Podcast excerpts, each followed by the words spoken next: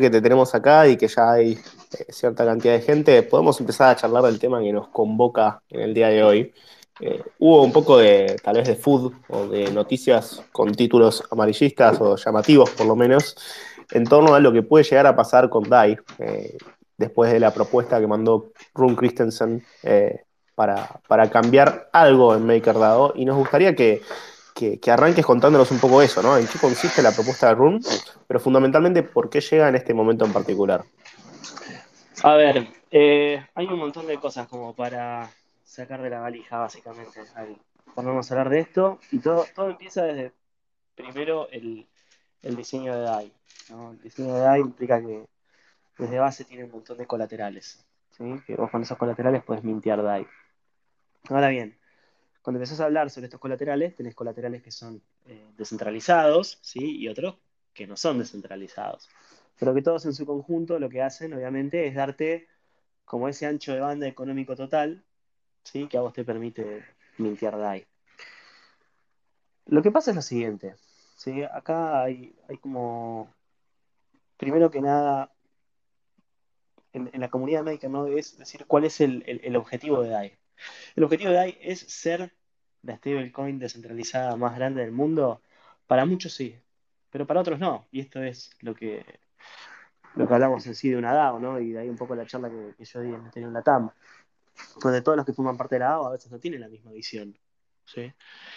Eh, el tema también pasa por, por ver qué, qué tan factible, es decir, que si todos elegimos que DAI sea la, stablecoin descentralizada más grande del mundo, o la stablecoin más grande del mundo, es ver qué tan posible es eso, ¿no? Sobre todo con el modelo que tiene DAI, que es un modelo de sobrecolateralización. ¿Qué significa modelo de sobrecolateralización? Que vos siempre tenés que tener más colateral que circulante. ¿sí? O sea, siempre tiene que haber más respaldo de DAI que DAI circulando por la red. Entonces, ya de, de base, ese modelo te deja te deja como bastante limitado, ¿no? Porque está bien, o sea, es resiliente en un montón de aspectos, eh, por eso hay todos estos eh, últimos giros de mercado se la bancó bastante, pero a su vez también eso te limita en términos de crecimiento, ¿ok? Y acá es un poco lo que se empieza a charlar, se está viviendo, eh, se está charlando, perdón, desde hace rato en la, DAO, que es primero que nada, ¿qué, ¿qué, se quiere hacer con DAI? ¿Qué es lo que se quiere hacer con DAI? ¿Y, cuáles son los competidores de DAI en ese aspecto? Eh, siempre pensamos que, por ejemplo, un competidor de DAI puede ser USDC o USDT. Pero creo que acá es donde empezamos a, ver que, por más que, que USDC, USDT y DAI estén todas en la misma categoría, no sé si son realmente competidores. ¿sí? Sobre todo en términos de expansión yo hice un, artículo el fin de semana donde hablaba, bueno, los diferentes modelos de stablecoins y cuáles eran las características que uno había que tener para, para stablecoins descentralizadas, ¿no?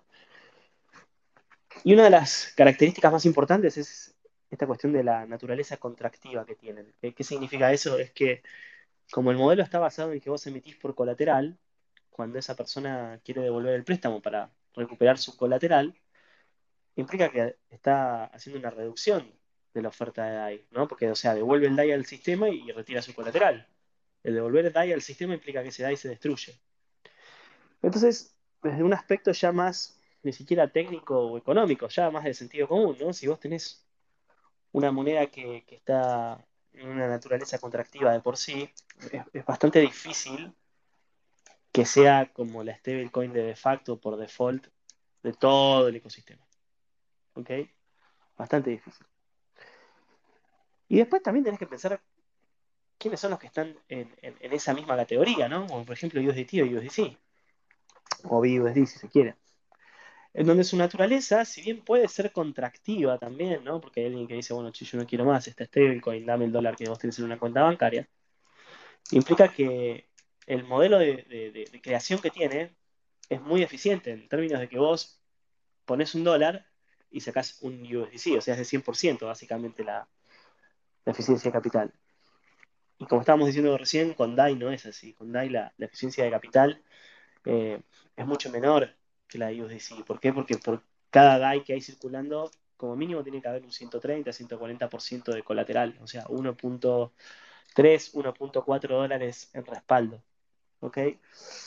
Entonces ahí es donde también empezamos a ver que, que uno tiene que empezar a elegir, ¿no? Decir, bueno, queremos ir por una expansión total y esa expansión involucra riesgos de sistema, ¿sí? Como puede ser tener USDC en el sistema o como puede ser tener lo que se llama Real World Assets o activos del mundo real para poder crecer toda la capitalización de DAI al máximo. O elegimos otro camino que es el camino de la resiliencia. El camino de la resiliencia es un camino mucho más lento, es un camino mucho más complicado, con más incertidumbres, ¿sí? Eh, pero que, en teoría tiene otras ventajas, ¿no? Y acá es donde nace un poco la propuesta de Room. La propuesta de Room, primero que nada, nace por un tema de cómo se eh, prendieron las alarmas con la sanción que hizo la OFAC a un par de adreses de Tornado Cash y que le dijo a USDC, escúchame, vení, eh, congelame todos estos, todos estos fondos en estas cuentas porque estas personas o estas entidades en realidad operaron con un, con un smart contract que, yo sancione. Y USDC no le queda otra que hacerla, ¿no? Porque está en suelo americano. Entonces, bueno, nada, la cuestión es que Maker tiene mucho USDC. Y uno de los miedos es ese, ¿no? Que un día se levante y digan, bueno, Maker no, no, me, no me gusta lo que estás haciendo, estás duplicando la masa monetaria americana emitiendo DAI, me parece que eso es una ofensa. Voy a ir a USDC y voy a decir que te congele los, los fondos que están en, el PSM, que es donde se, se, guardan, ¿no? Y bueno, eh, todo esto como que aceleró algo que ya se venía hablando en la, en comunidad, que era decir, bueno, ¿hacia dónde nos encauzamos, no? ¿Hacia, hacia un lugar 100% regulado o hacia un lugar 100% DeFi, básicamente? Y la propuesta nace ahí, es decir, bueno, volvamos a las fuentes, empecemos a charlar cómo podemos volver a ser 100% DeFi, tratar de reducir al máximo la cantidad de activos centralizados que tenemos en, el protocolo y ver qué, pasa, ¿no? Ver qué pasa desde ese lado porque otra vez es volver a, esa incertidumbre en donde si vos te pones a pensar, este, entre comillas, este problema que tiene Maker con, con USDC, no lo tiene solo Maker. Lo tiene todo Ethereum. ¿Sí? Lo tiene todo Ethereum. Desde el lado de que si las regulaciones se, terminan de, implementar como se dicen que se van a implementar, va a quedar como muy marcada, ¿no? La línea entre DeFi regulado, con KYC, con un montón de cosas, eh, y otro DeFi completamente anónimo, ¿no? Eh, esas son como las dos grandes cosas que están pasando y uno de los motivos por los cuales eh, Rune hizo esta propuesta. Ahí te voy a, tomar este último punto que tomaste para hacerte la pregunta acerca de si vos crees realmente que es viable DeFi regulado, pero también la aprovecho para, para, tomarla y hacerte otra pregunta como para que puedas armar la respuesta conjunta. Es si, si la respuesta y digamos, si se avanza con este tipo de propuesta de parte de Rune y Maker va por la descentralización total, ¿Cuáles son las ventajas y desventajas que, vos crees de tener a Maker desvinculado de los Real World Assets? Porque en algún momento se eligió ir a los Real World Assets como USDC para pacificar, como decías recién. A ver, primero que nada, esto es más una cuestión anecdótica. Me acuerdo cuando se empezó a charlar sobre cuál era el nombre que había que darle a la industria, ¿no? Y todos empezaron a decir, bueno, Decentralized Finance, Decentralized Money, no sé, como un montón de cosas. Y me acuerdo que yo estaba como en un grupito donde decía, che, no todo es descentralizado, ¿por qué no le, ¿por no le llamamos mejor Open Finance? ¿No? OpFi era, no DeFi. Pero bueno, nada, todos los, fans de la, etiqueta de descentralización decían, no, no, pongámosle DeFi, DeFi, DeFi, un medio como que empezó a, hacer Vox Populi ese nombre. Pero la realidad es que el, el concepto DeFi eh, no, no, queda para todos realmente. USDC no es DeFi. No es DeFi. Y está, está por todos lados en Ethereum. ¿sí? Y en todo el ecosistema, básicamente. Entonces, primero que nada, si creo en un DeFi regulado, un DeFi regulado puede ser que sea un, Open Finance, más que un Decentralized Finance. Y sí, creo, o sea, de hecho, de, hecho, mira, hablando con, empresas y hablando con, con un montón de participantes del mercado, hay mucha guita que está esperando como en, los bordes a que esto se regule. Porque la verdad que ventajas hay un montón en términos de dinero abierto y en términos de, valores digitales. Está lleno, ¿viste? Eh, de, entidades que quieren participar de esto, pero que no lo hacen porque obviamente necesitan algún tipo como de seguridad jurídico, legal, vamos a llamarlo. Así que sí, creo, creo en una especie de Open Finance eh, regulado, ¿sí? Eh, y aparte porque los grandes capitales también están ahí. Los grandes, grandes capitales están ahí. Eh, después, ¿cuál era la segunda pregunta? No, la otra pregunta era si, eh, si, Maker va efectivamente hacia el camino de la descentralización total, ¿qué ventajas y desventajas le ves a ese cambio, teniendo en cuenta que hace un tiempo se decidió ir por el lado de los real world assets? Sí, a ver, no es una descentralización total y absoluta. Es un plan que tiene tres pasos, ¿no? El primer paso es tratar de empezar a bajar la exposición total que hay a real world assets. ¿Sí? La exposición total puede ser USDC y otros colaterales que se hicieron, unos préstamos hace poco. ¿sí? Esa es como la primera instancia. Lo que contempla el plan también es decir, ¿qué, tan fuerte es esa escalada de reguladores para con, con DeFi? ¿no? Porque como siempre pasa cuando vos tenés un regulador que prohíbe algo en, en una jurisdicción, tenés otro regulador que esa misma cosa que fue prohibida en otra jurisdicción la aprueba. Eso se llama arbitraje regulatorio en, la jerga. Entonces también te puede dar de ese lado, ¿no? Imagínate que decimos, bueno, sí, prohíben que todos los USDC que estén circulando en DeFi tienen que tener, eh, tienen que estar asociados a una, cuenta con KYC. Listo, perfecto. O sea, Maker no podría porque es un protocolo. Pero así puede haber otra jurisdicción que dice, mira, che, yo voy a probar Fiat Back Stablecoins eh, que no tiene que ser eh, con KYC y, por ahí Maker lo adopta, si tiene una buena liquidez. Y creo que también se va a dar de ese lado. Entonces, como en la segunda parte del plan, ¿sí? una vez que se bajó hasta cierto porcentaje la exposición a world assets por parte del protocolo, yo creo que va a haber una, una etapa en donde vamos a empezar a ver ciertas jurisdicciones que van a decir, sí, a mí me gusta DeFi, lo, regulo para que crezca y otros que van a decir, no, a mí no me gusta DeFi y lo regulo para mantenerlo a raya, básicamente. Pero esas cosas se van a dar con el tiempo, ¿no? Por eso todo este plan que, que Run posteó implica que DAI va a perder el pega ahora, ¿sí? Eh, es, un plan que tiene muchos pasos previos, ¿sí? Y que el último paso, el último paso, de acá a más de tres años te diría, es que DAI, entre comillas, pierda el PEG.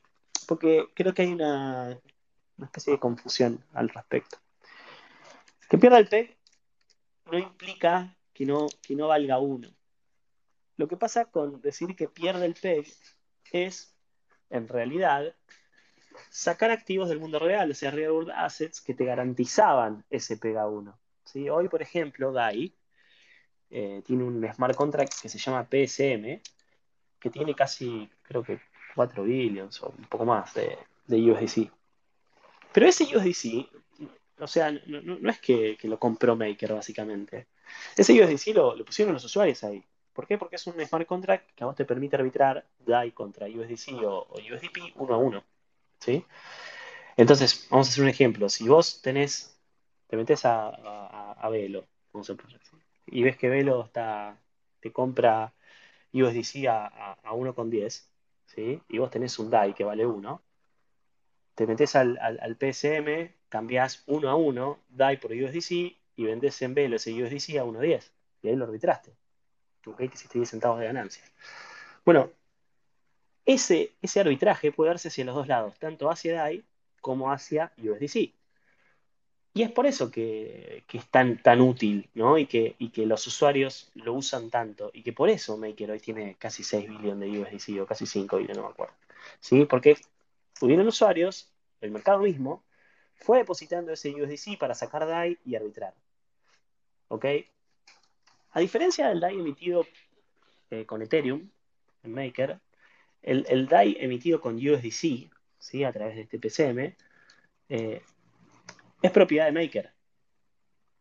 ¿ok? El otro es propiedad del usuario, el que se emite con Ethereum, porque vos tenés Ethereum en un Vault, lo depositas, sacás DAI y Maker no puede tocar ese Ethereum, básicamente hasta que vos no devolvés el, el, DAI, nosotros no podemos hacer nada. En cambio, con el USDC que está en el PCM, sí, porque es un arbitraje uno a uno directo. Y acá es donde em, em, arranca también el, plan de, de, Room, ¿no? Donde dice, bueno, che, escúchame, este USDC que tenemos acá, podemos empezar a comprar Ethereum y que eso sea un, una especie de tesorería para el protocolo.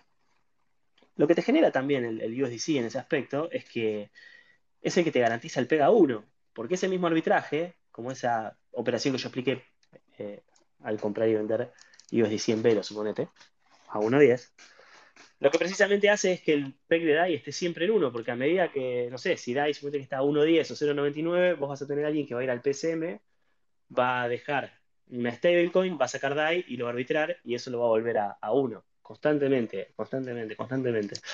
Por eso, acá es donde se empieza a, a hablar sobre la idea de que tener una stablecoin descentralizada es muy difícil que el PEG esté siempre en 1, que se le dice hard peg, ¿no? Es muy difícil que esté hard peg a, a 1.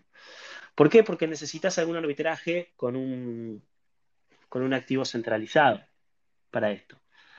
Entonces, cuando Rune habla de, hacer un DPEG del DAI, lo que dice básicamente es decir, bueno, mira, el PEG no va a estar garantizado porque alguien va a, venir, va a venir y va a meter USDC, va a sacar DAI y, viceversa, y esto se va a arbitrar. Sino que lo que va a pasar es lo siguiente, que fue como la primera versión de DAI, ¿sí? allá por 2018, que se llamaba SAI, en donde si alguien emite DAI, ¿sí? no sé, yo dejo Ethereum, me emito DAI y lo vendo en el mercado para comprarme un auto, qué sé yo, suponete. ¿Qué es lo que voy a pasar? Si yo veo que de repente DAI está en 0,97 centavos, porque ya nadie lo está arbitrando, yo voy a decir, uy, qué interesante. 0,97 centavos implica que yo voy a devolver eh, mi, préstamo con 3 centavos de con 3 centavos por sobre el total, que sería como un 3%, ¿no? Un 3%, un 3 de descuento. Entonces compro DAI a 0,97, a mí el, sistema me toma DAI siempre a 1 porque vos sacás DAI y devolvés DAI, no importa qué precio lo compraste en el mercado. Y ahí te hiciste un descuento en ese precio, en ese, en, ese, sorry, en ese préstamo. Entonces, ¿qué, te dice esto? Que cuando el PEG de DAI, el de DAI cae por debajo de 1, el que emitió DAI le conviene recomprarlo, porque lo va a comprar a descuento. ¿Ok? Eso sería que pasa si va para abajo. Si va para arriba, el DAI, eh, en, el detrimento de, ir para abajo, a vos te conviene emitir DAI. ¿Sí? Que DAI está a 1.10 y vos tenés Ethereum en un volt de DAI, en un volt de Maker, decís, bueno, listo, toma, yo emito DAI a 1, ¿sí? Y, lo vendo a 1.10 en el, en el exchange, a donde sea, o en Uniswap, y, y ahí lo arbitro. ¿Ok? Entonces, eso es lo que se habla de DAI perdiendo el PEG. Es que no va a ser más hard PEG a 1 duro, duro, duro, sino que puede oscilar entre 0.95, 0.96 o 1.03, 1.05. ¿sí? Donde precisamente esas fuerzas de mercado que hacen que oscile sea lo que también genere la demanda, ¿no? Tanto la demanda por devolver el crédito más barato o la demanda por mintear para arbitrar ese precio y hacerte unos, unos pesitos, unos dólares. La pregunta acá también es, eh, por, te pregunto por tu opinión personal, siendo que sos una persona súper involucrada en MakerDAO. Es, ¿Vos crees que esta es la, mejor alternativa que puede, ser, que puede darse, que puede realizarse para enfrentar el momento actual? ¿O crees que hay otras alternativas que no fueron contempladas por Runo o por el resto del equipo, así más core? Eh, vuelvo a decir lo mismo, que es un poco lo que puse en el artículo. ¿Qué, carajo queremos con una stablecoin descentralizada? Y esto es una pregunta que se las extiendo a todos los que están escuchando. ¿Por qué quieres una stablecoin descentralizada? ¿Qué estás, qué estás buscando con una stablecoin descentralizada? ¿Lo haces por una, por una inquietud ideológica, política? ¿Querés combatir el status quo de las monedas eh, soberanas nacionales? ¿Qué, es lo que vos estás buscando al transar una moneda descentralizada? ¿Qué te da? ¿Qué ventaja económica te da? ¿Existe alguna ventaja económica? Bueno, hay un montón de preguntas que uno se tiene que hacer en ese aspecto. Yo vuelvo a recalcar lo mismo. En el estado actual de la tecnología, la única razón por la que uno quiere una stablecoin descentralizada, te diría que es 100% ideológica. Es 100% ideológica. Porque frente a cualquier otra decisión racional económica, usás algo centralizado. Porque te es más barato, te es más fácil, un montón de cuestiones, escala más. ¿Sí? Hoy, hoy en día, en el estado actual del mercado de la tecnología, eh, la, única decisión por la cual vos usás una, algo descentralizado es por una cuestión ideológica.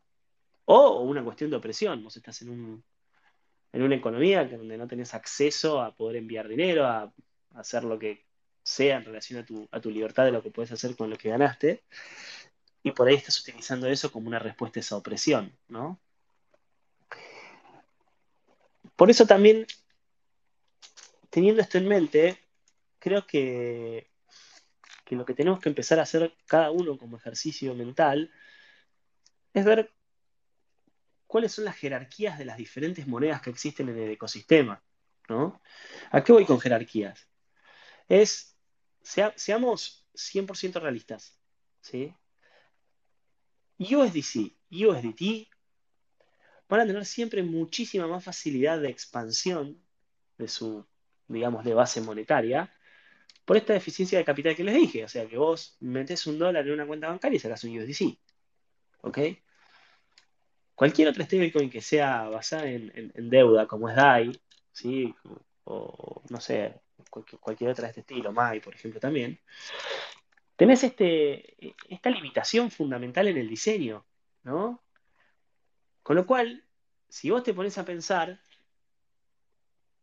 DAI, o cualquiera otra sea la stablecoin que utilice Ethereum como colateral, implica que Ethereum tiene que crecer una locura en términos de capitalización de mercado para que una stablecoin descentralizada tenga la suficiente capacidad de ancho, o sea, la suficiente capacidad de, ancho, de ancho de banda económico para poder llegar a una adopción masiva, si se quiere. ¿Ok? ¿Es posible esto? O sea, ¿es, es viable? Bueno, acá es donde yo no, no, sé todavía, ¿viste? Eh, y donde veo que, en realidad cualquiera de estas decisiones son más ideológicas, ¿sí? Em, a su vez, creo que también hay que empezar a pensar cuáles van a ser los tamaños de estos mercados, ¿no? ¿Qué tan grande va a ser el tamaño de un DeFi descentralizado, sin KYC, 100% anónimo? ¿Y qué tan grande va a ser el mercado de un, entre comillas, DeFi eh, no anónimo, centralizado y con KYC? ¿no? Em, creo que ahí también se va a dar un poco la, la situación siempre los que estamos en esta, industria pensamos como que todo va a estar todo junto siempre. Pero me parece que esa no, va a ser la situación. Me parece que va a estar como muy, muy marcado eh, esta cuestión de centralización versus descentralización. Lo que no sé es quién va a ser más grande en ese aspecto, ¿no? Y yo sé que hay una, y me pasa a mí también porque estoy en esta, ¿no? O sea, hay una cuestión de que queremos que lo descentralizado sea más grande, por una cuestión ideológica, por una cuestión política, eh, por una cuestión de transparencia, por un montón de cosas, ¿sí? Pero también tenemos que ser reales y ver y, decir, bueno, che, pará, eh, con, los modelos que hoy hay en día de, de tipo de stablecoin descentralizadas, ¿podemos ser más grandes que USDC o USDT? La verdad que no. La verdad que no. No podemos. ¿Ok? Entonces, bueno, nada, teniendo, teniendo en, en mente eso, bueno, ¿cómo podemos trabajar para todo lo otro, ¿no? Pero sabiendo que no vas a ser más grande que todo eso, que probablemente seas un nicho. Y yo creo que DeFi va a tener un largo camino y va a ser un nicho, no va a ser más grande que toda la parte centralizada, si se quiere. ¿sí? Y creo que tenemos que acostumbrarnos a eso, y no, está mal, no está mal. Yo creo que lo que está mal es, es, querer ir a, a un lugar donde hoy ni la tecnología ni la capacidad económica de la industria da como para ir a pelear contra eso, ¿no? Que es un poco lo que, lo que dice Run también, ¿no? En esta, en esta propuesta, como he hecho de decir, mira, enfoquémonos 100% en, en DeFi, porque todo lo otro, por más que sea enorme, por más que es lo que te dé escalabilidad, por más que es lo que te dé adopción y un montón de cosas, no, no, no podemos ir a competir contra eso.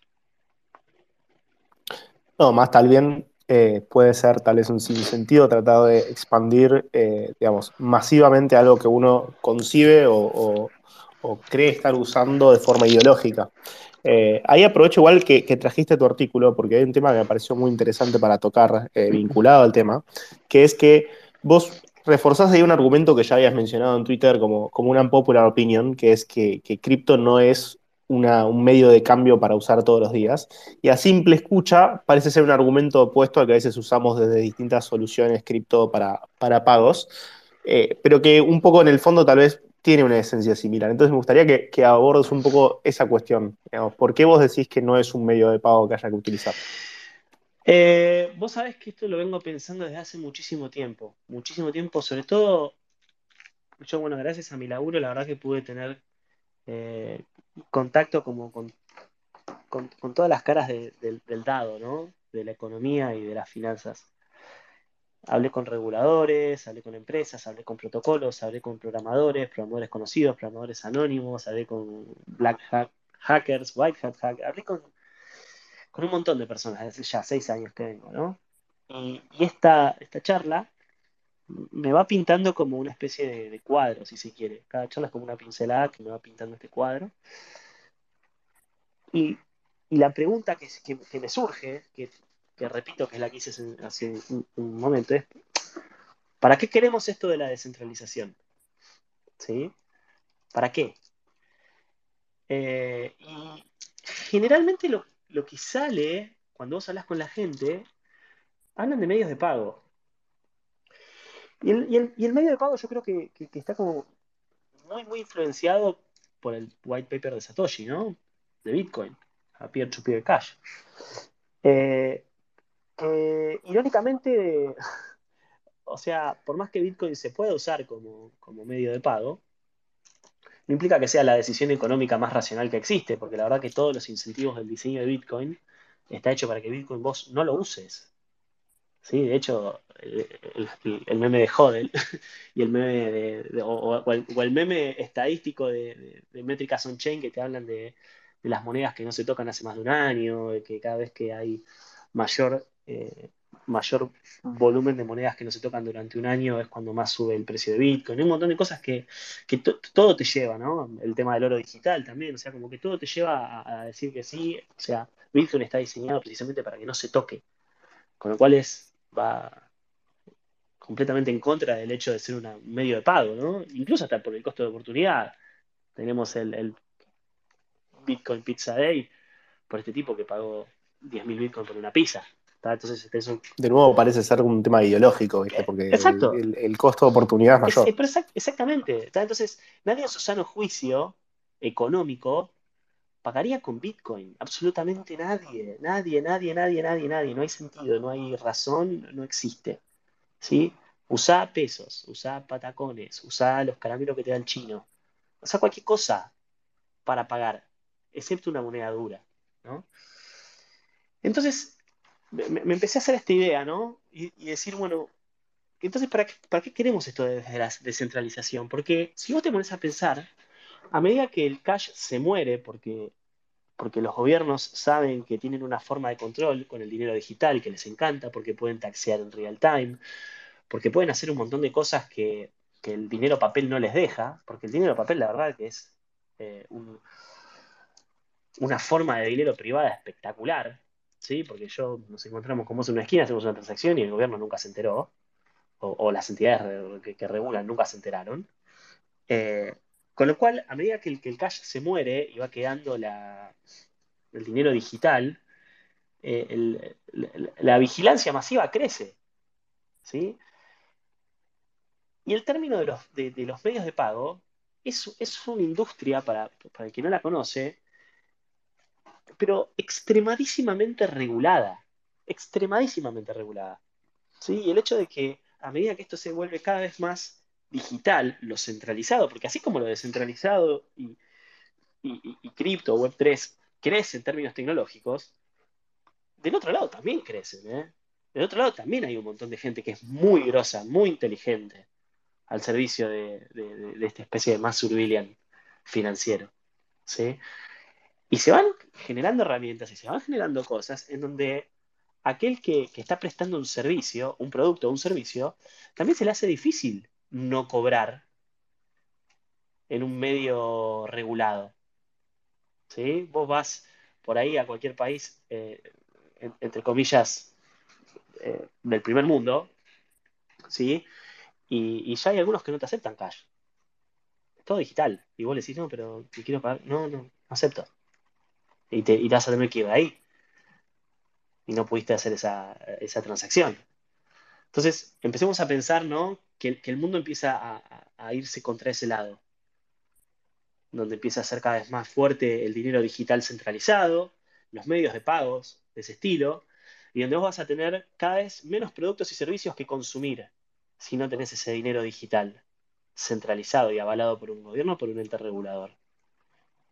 Entonces, el hecho de pagar con cripto, primero que desde el costo tecnológico de pago con cripto versus pago centralizado, no, no, tiene, tiene sentido. O sea, hoy pagar con mercado pago es muchísimo más barato, fácil y racionalmente es una decisión mejor que pagar con Bitcoin.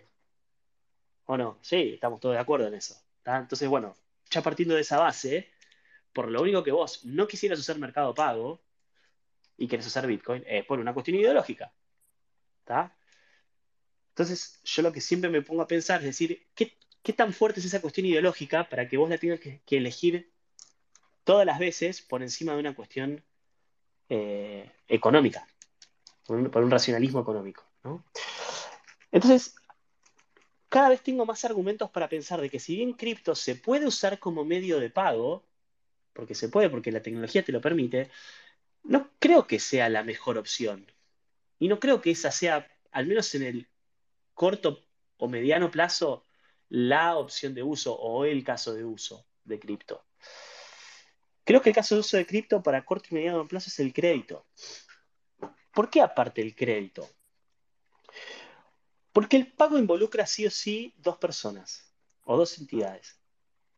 Una entidad que da la guita en el formato que quieras y una entidad que recibe la guita en el formato que quieras y, da algo a cambio. ¿Sí? Da algo a cambio. Ahí, ahí, vos tenés dos entidades y un, y un algo. ¿Ok? Ahora bien, con el crédito no, no hace falta que existan dos entidades. El crédito lo puedes hacer contra vos mismo en DeFi. ¿Sí? Por ejemplo, vas hoy a Maker y puedes dejar Ethereum y sacar DAI eh, y, tenés para usar una moneda que te permite ¿no? ir a comprar activos digitales en donde vos puedas enviar ese activo digital a alguien eh, y tener alguna contraprestación aparte. En donde ahora sí la decisión de pagar con cripto está relacionada a que vos pudiste sacar un crédito. Y ese crédito lo sacás contra vos mismo. ¿Ok? Y ahí ya el juego cambia. Porque antes es decir solamente, bueno, yo pago por una contraprestación económica y elijo ideológicamente usar, por ejemplo, no sé, Ethereum para pagar. Ahora, es distinto decir, bueno, yo saco un crédito contra mis propios activos y utilizo este medio de pago por el cual yo saqué este crédito, que sea DAI, sea Ethereum, lo que sea, porque es el costo que yo quiero pagar porque saqué un crédito. Tengo una doble contraprestación que me da, es el crédito y lo que yo puedo pagar y comprar con esa guita. ¿Ok? Entonces siento que en el, corto y mediano plazo, la real utilización de, cripto en ese aspecto es crédito. ¿Por qué? Porque Bitcoin, por ejemplo, es un resguardo de valor, puede ser un excelente crédito. Ethereum es un resguardo de valor, puede ser un excelente crédito. Y todos los derivados de ese crédito, como puede ser DAI, suponete, o MAI, o cualquier otra stablecoin que te permita usar eso como, colateral, eh, es, por el hecho de que, de que vos podés eh, pagar con eso y ahí sí decirle y darle un valor a, la, cuestión ideológica. Pero si no, no le, no le, encuentro sentido realmente que, solamente cripto sea medio de pago y que con eso vamos a ir a combatir a, los gobiernos opresores y un montón de cosas y todas estas cuestiones que, vienen de la mano de ideología, ¿no? Por ahí, lo hice un poco largo, pero, pero espero que se haya entendido un poco el punto, ¿no? O sea, como resumiendo, es como que el crédito lo haces contra vos mismo y eso es imparable. Eso es verdaderamente incensurable, es verdaderamente unstoppable, como se dice, ¿no? Eh, en cambio, el, medio de pago en algún punto siempre está dominado por el ente regulador y ahí es donde no lo, no lo termino de ver claro. No, clarísima explicación, larga pero muy clara, la verdad. Em, ahí lo que, lo que quería decir es, quienes están acá presentes en el Space, y si quieren pedir la palabra, así como acaba de hacer Andrés, que vamos a consultarla si tienen alguna pregunta para, para hacer, pueden pedir el micrófono, los habilitamos, así pueden hacer preguntas o sumar a la conversación. Eh, simplemente sáquense la timidez nomás y hágale. Andrés, eh, ¿tenés alguna pregunta? ¿Qué tal? Buenos días. Eh, yo me uní hace un ratito nomás, así que escuché solo parte de lo que estaba comunicando ahí Mariano. Que eh, mi, duda o, no sé, consulta si se quiere eh, a la palabra de Mariano es acerca de DAI, como ahora toma otra bifurcación, me parece, la moneda, que no comprendo, o sea, sus alcances. Eh, entiendo que va a ser fluctuante, entonces en relación a eso, como sé que algunos agentes están interactuando con eso como colateral, me parece. Como afectaría, digamos. No, Ahora. no entendí muy bien la pregunta. Eh, Andy, eh, a ver, respondo por lo que entendí. Creo que preguntaste sobre cuál, cuál va a ser la cuestión de DAI, de DAI fluctuante como colateral, ¿puede ser? Yo entendí algo parecido. Claro, porque eh, si mal no entiendo, yo no, no estoy muy informado de sobre los créditos porque eh, no, no, lo, no lo uso, pero por eso no sé qué tan informado estoy acerca de esta, esta volatilidad que va a existir después de la transformación de DAI porque eh, me parece que está transicionando hacia otro lugar. Sí, sí, de hecho está, está, transicionando hacia un lugar DeFi, 100% DeFi. Eh, y creo que, por ejemplo, no, no, no va a servir que DAI sea utilizada, por ejemplo, como medio de pago, porque un día te va a valer 0.97, otro día te va a valer 1.03 y así sucesivamente, ¿no? Por ahí la querés usar, por esto que te digo, porque vos sacaste un crédito específico o sea, dejaste Ethereum, sacaste DAI y, de ahí lo, utilizaste porque ese, digamos, esa desventaja que estoy hablando de la volatilidad, vos la querés, eh, la querés para vos porque también te sirve porque sacaste un crédito ahí, ¿entendés? Eh, por eso Runa habla también de que perder el PEG va a hacer que baje la demanda de DAI. Obvio, sí, o sea, va a hacer que baje la demanda como medio de pago. Pero va a, va a haber gente que lo va a terminar también de elegir como medio de pago, porque también saca un crédito ahí. ¿ok? Eh, y ahí es donde se va a dar otra, otra, entre comillas, otra economía, ¿no? Otro, otro, otro sistema de intercambio.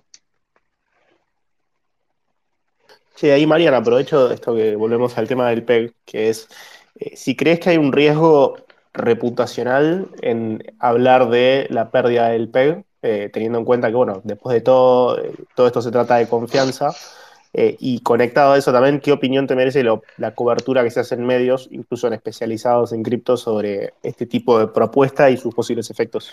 Creo, creo que hay una especie de, PTSD o Post-Traumatic Short Disorder con lo que pasó de, de, UST Luna, ¿no? Que hablar de perder el PEG, eh, ya nos empezamos a rasgar las vestiduras. Pero con DAI es diferente porque DAI está colateralizado con lo cual perder el PEC lo que implica es que es un desbalance entre el circulante y, la deuda, ¿sí? con lo cual hay alguien que lo arbitra, o sea, que es lo que, lo que estábamos explicando antes, si yo emití un préstamo, me conviene que, me conviene que, que DAI pierda el pegue, ¿sí? Porque recompro, recompro ese DAI más barato y se lo devuelvo al sistema. Cosa que en, en UST eso no pasaba, porque no, no, no- nadie recompraba UST para devolverlo a ningún lado, porque no, porque era algorítmico, no, no, no estaba colateralizado por algo, ¿ok? Con lo cual ese riesgo reputacional en realidad, eh, digamos de que no- no- una vez que entendés el sistema, no, no es tal. Lo que pasa es que es mucho más fácil, obviamente, crear un, un titular clickbait a full eh, y que hable de eso. Y el que no entiende nada, que se mete y diga, wow, mirá, Dai va a perder el PEG, se mira la mierda, qué sé yo. Y no, no es así. O sea, que, que pierda el PEG es, es una fuerza del mercado nomás. Nosotros acá en Velo tenemos obviamente muchísima gente que está arrancando en cripto y eh, que, que se suma, o mismo este Spaces, o que simplemente eh, habla soporte para ver cuál es de las opciones de stablecoin la mejor para comprar en un momento u otro. Obviamente no te voy a hacer decir cuál es la mejor porque sería un spoiler alert poco.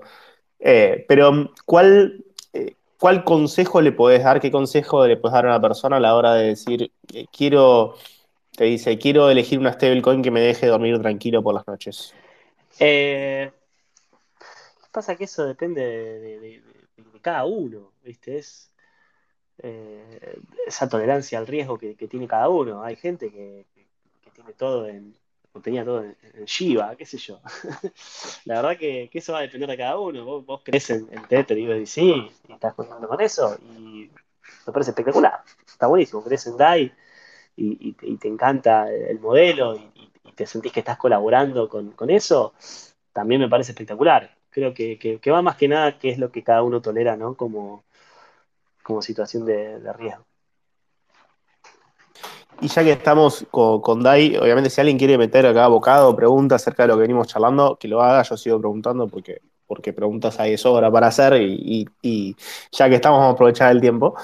Eh, pero mm, ahí mi consulta es, ya que estábamos hablando de DAI, es, y, todas la- las cuestiones ¿no? de, confianza o de cuáles son los riesgos que hay involucrados, es ¿qué asunciones de confianza hace alguien al utilizar DAI, por ejemplo? ¿Qué, en qué está confiando en el fondo cuando utiliza una moneda descentralizada como DAI? Es que en términos de confianza, vos lo que estás confiando primero que nada es en, en el set de smart contracts, ¿no? Porque vos hoy te metes en, en daistats.com y podés ver todos los colaterales que hay, ¿sí? Si fuésemos el AR fino, tendrías que confiar que también el USDC que está respaldado por un dólar en una cuenta bancaria en Circle también existe, porque USDC es parte de DAI hoy, ¿sí? Pero si fuésemos a hablar de este nuevo DAI donde solo está respaldado por Ethereum, eh, el único punto de confianza que tendrías que tener es en que la red de Ethereum funcione. Listo. Hermoso, clarísimo. Em, ¿Alguien más que quiera hacer ahí comentarios? Preguntas, por favor, eh, sin timidez. Pide el micrófono y se lo, se lo damos nomás. Con respecto, Mariana, a lo que es el futuro del ecosistema y, todas estas cuestiones que venimos charlando, las sanciones de Tornado Cash, ¿hacia dónde crees que va el mundo cripto en este sentido? O mismo, eh, ¿cuál crees que va a ser el viento eh, en el futuro? ¿Crees que va a seguir, va a profundizarse esta, no sé si persecución, pero al menos esta, este avance regulatorio Sí. de parte de estados? ¿O crees que en algún momento vamos a ver una, digamos, un, estado siendo más colaborativo con lo que es la tecnología descentralizada? Un poco, diste un poco una pista a la hora de decir, bueno, el arbitraje regulatorio, ¿no? Pero Sí, ¿Cuál es yo creo visión? que se va, se va a regular cada vez más. Eh, a su vez, también el término de las regulaciones creo que va a hacer crecer el ecosistema en general muchísimo, muchísimo, porque eh, si bien hay regulaciones que son malas, eh, hay otras que son buenas, ¿sí? Hay otras que son buenas. Eh, y, y- y que crezca el ecosistema en general para mí siempre es bueno porque también genera usabilidad, después eso genera estándares y, un montón de cosas que, que a la larga hacen bien, ¿no? Lo que a mí no me queda por ahí muy claro, otra vez, es, es el tamaño de esos mercados, ¿sí? Eh, creo que en el mediano plazo el mercado regulado va a muchísimo más grande que el no regulado, ¿no? Que el DeFi anónimo, por así decirlo. Eh, y, se me hace que en ese aspecto eh, queda todavía largo camino para recorrer para que el, no regulado o el anónimo tenga un tamaño de mercado similar al otro. Porque la realidad es que, es lo que les estaba contando, ¿no? Hay, hay muchos capitales muy grandes, muy, muy grandes, esperando que esto se regule en cierta forma, para meterse, para tirarse la pileta con todo, ¿no?